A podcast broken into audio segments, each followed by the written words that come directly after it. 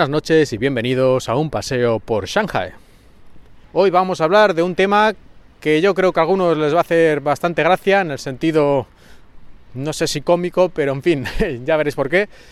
Y a otros, en cambio, pues a lo mejor les va a resultar incluso un poco incómodo o molesto.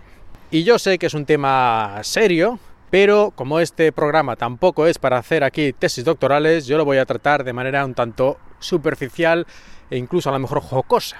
Es lo que hay. ¿Y de qué tema estoy hablando? Estoy hablando de las furcias, de las prostitutas, de las rameras, de las señoritas de compañía y de los 300 sinónimos que seguro que tenemos en la lengua española.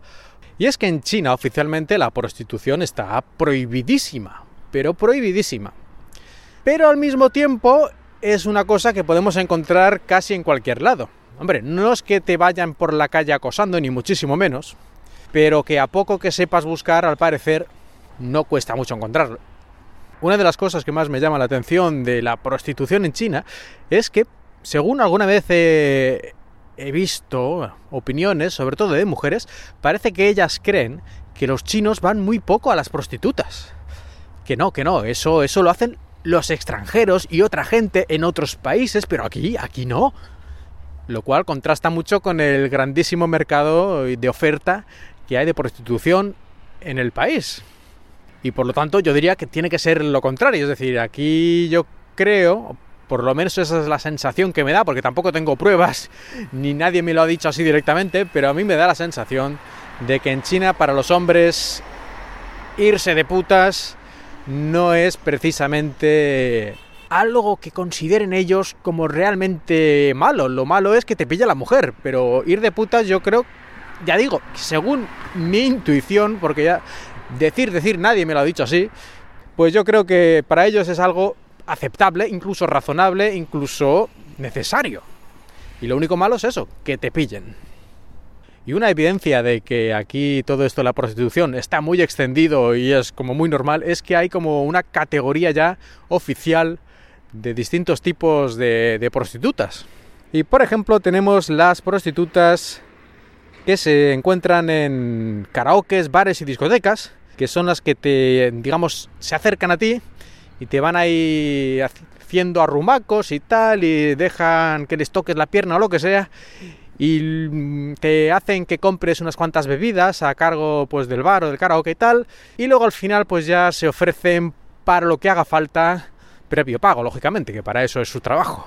Esto sería el tipo 1, digamos, de prostitutas según la policía china. Bueno, luego hay otro tipo, que son lo que llaman en algunos lugares las señoritas ding dong. ¿Y por qué esto de ding dong? Pues porque son las que cuando estás en un hotel te llaman a la puerta, de ahí el ding dong como si fuera el timbre, para ofrecer sus múltiples capacidades y habilidades. Y en mi experiencia personal yo no me he encontrado las veces que he estado en un hotel, que tampoco han sido muchísimas, pero bueno, más de una ha sido. Nunca me han llamado a la puerta, aunque también es probable que al ser extranjero ya como esto yo creo que lo tienen conchavado con la dirección del hotel, pues ya les deben decir, no, esta no vayas, que es un extranjero, a ver si vamos a tener aquí algún lío o yo qué sé qué. Pero lo que sí que me he encontrado son tarjetas de visita. Eso creo que me lo he encontrado en todos y cada uno de los hoteles a los que he ido. Y no eran precisamente tampoco hoteles de mala muerte, hombre, no era el hotel de cinco estrellas, pero un hotel perfectamente normal. Y ahí siempre encuentras en la mesilla de noche por ahí en la habitación un par de tarjetas de visita con una foto y un número de teléfono por si necesitas algún tipo de masaje especial, muy especial.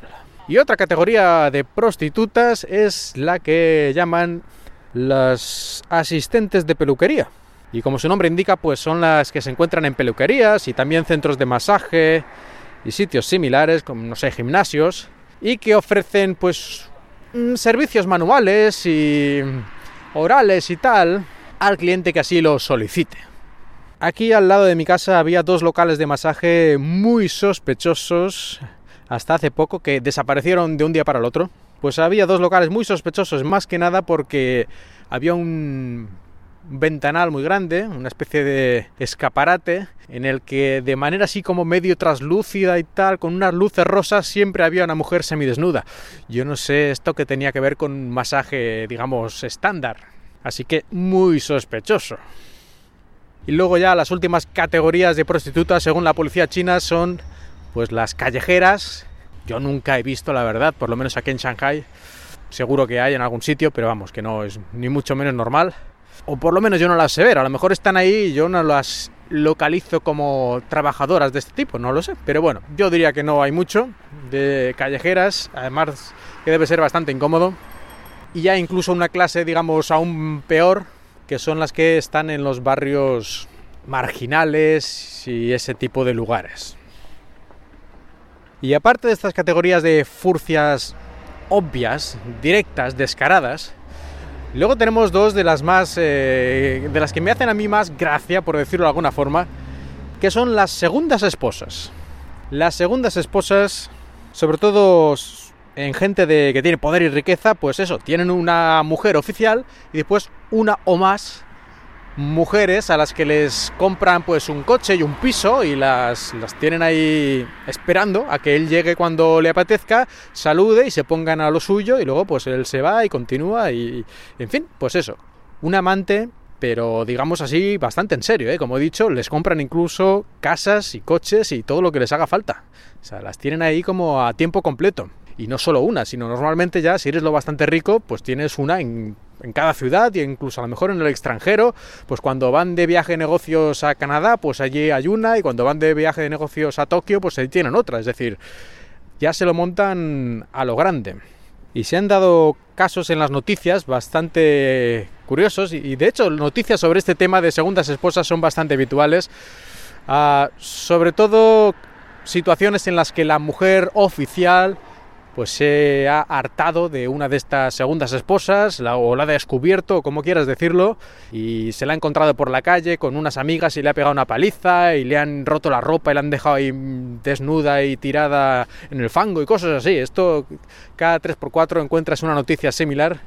Y luego también noticias tipo que la mujer oficial ha hecho una demanda contra una segunda esposa para que les devuelva al patrimonio familiar oficial todo el dinero y las joyas y el coche y la casa que le compró el marido a esta señorita.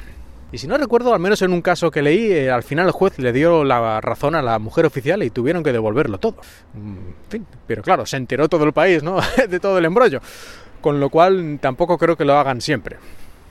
Y ya similar a esto de las segundas esposas son las segundas esposas de viaje, que son las que solo se contratan cuando el hombre tiene que ir a algún viaje de negocios o tiene que ir ahí unas semanas o unos meses o incluso a veces unos años a trabajar a otra ciudad o a trabajar a otro país, tiene una de estas eh, prostitutas así a largo plazo. Y como podéis esperar, tanto estas como las anteriores, como las segundas esposas, como ya he mencionado un poco, son para gente realmente pudiente y en muchos casos para gente del gobierno. Aquí tienen mucha mala fama casi todos los altos funcionarios de tener varias de estas segundas esposas, cada una en un piso y con un Ferrari de color rosa. Yo no sé por qué, pero siempre el tópico es que les compran un coche de color rosa, así como muy femenino, ¿no? Para que, porque claro, estas, estas prostitutas, estas mujeres tienen que estar siempre eh, muy listas y maquilladas y con las ropitas del último modelo y con el coche de color rosa, bueno, en fin, para que todo sea un espectáculo cuando llegue su benefactor. Y terminando ya con lo que son la calificación oficial de prostitutas en China, llegamos a una cosa que a mí siempre me ha hecho gracia, porque ya en más de una ocasión he leído noticias al respecto y son que cuando vienen empresarios de alto nivel, representantes de gobiernos extranjeros y tal, casualmente en muchísimas ocasiones se les presenta en el hotel o donde estén ellos, pues unas señoritas de muy buen ver y muy alegres, que así como que no quiere la cosa, pues eh, al final se acaban entrando en su habitación y tal, y desaparecen todos los secretos, maletines, computadoras y todo lo que tenía este hombre. Y no, no eran ladronas, sino eran espías del gobierno chino. Y de hecho, cuando hubo hace no mucho una, una de esas reuniones mundiales de no sé qué, el Departamento de Seguridad, creo que de Estados Unidos, ya les dijo a todos sus agentes y a toda la gente que formaba parte de la comitiva, les dijo que tuvieran mucho cuidado con cualquier alegre mujer simpática y muy sonriente que se les acercara porque muy probablemente sería una espía. Qué pena que yo no tengo secretos de Estado. Y como he dicho al principio, la prostitución está prohibida, pero al mismo tiempo está por todas partes. y la policía realmente hace muy poco. Pero de vez en cuando, porque supongo que no les habrán pagado el semanal de la extorsión eh, o lo que sea, pues deciden hacer una redada. Y tristemente, porque esto la verdad es que me parece a mí terrible que hagan esto. Esto va contra los derechos humanos básicos, creo yo. Pues lo que hacen es atrapar a las prostitutas porque a los clientes no les hacen nada prácticamente siempre la culpa todo sobre ellas, que ya tienen bastante con su, con su carga, encima tiene que venir la policía a fastidiar. Y, a los jefes reales, a los mandamases de todo el negocio, a estos seguramente tampoco les hacen nada. Y no solo eso, sino que a las prostitutas, además de detenerlas, en más de una ocasión les han obligado a hacer como una especie de paseillo de la vergüenza, ir por las calles con un cartelito que pone me llamo tal y soy una furcia o algo así. Esto parece ser que es más típico en el sur de China, pero en cualquier caso, es vergonzoso que en un país que pretende ser una potencia mundial se hagan estas cosas. Y ya por último, otro caso, aunque este ya tiene unos años, pero es que es muy interesante en, cierta forma. En el año 2003 hubo una grandísima polémica en China porque se descubrió que en el norte de China, en el norte del país, habían ido a hacer una especie de reunión macrofiesta durante dos o tres días 400 japoneses con 500 prostitutas chinas. 500, ¿eh? 400 y 500. Es decir, aquello sería, bueno, un hotel completo, ¿no? Un hotel grande, pues estarían todos allí durante tres días. Y la polémica no es solo que hubiera una macro fiesta con prostitutas, que supongo que esto tan, no sé si todos los días, pero no me extrañaría que en algún lugar de China ocurrieran cosas similares con asiduidad. Sino porque, claro, eran japoneses. Y no solo eran japoneses con prostitutas chinas, que esto tiene, trae malos recuerdos, ¿no? De la guerra y cuando Japón invadió China. Sino que además esa fiesta la hacían el mismo día en el que se conmemora o celebra o, algunos, algunos japoneses así un poco, en fin, conmemoran la invasión de China por parte de Japón. Así que celebraron esa invasión haciéndoles cosas indecibles, supongo, porque los japoneses son especialmente pervertidos, a 500 prostitutas chinas. El gobierno chino se puso como se puso como un loco y al final varias personas incluso tuvieron penas de cadena perpetua creo que el responsable del hotel y alguno más, por haber organizado todo este tinglado. Incluso se pidió la extradición de varios ciudadanos japoneses que supongo que les dijeron que nanay, lógicamente. Fue una cosa muy sonada en esa época.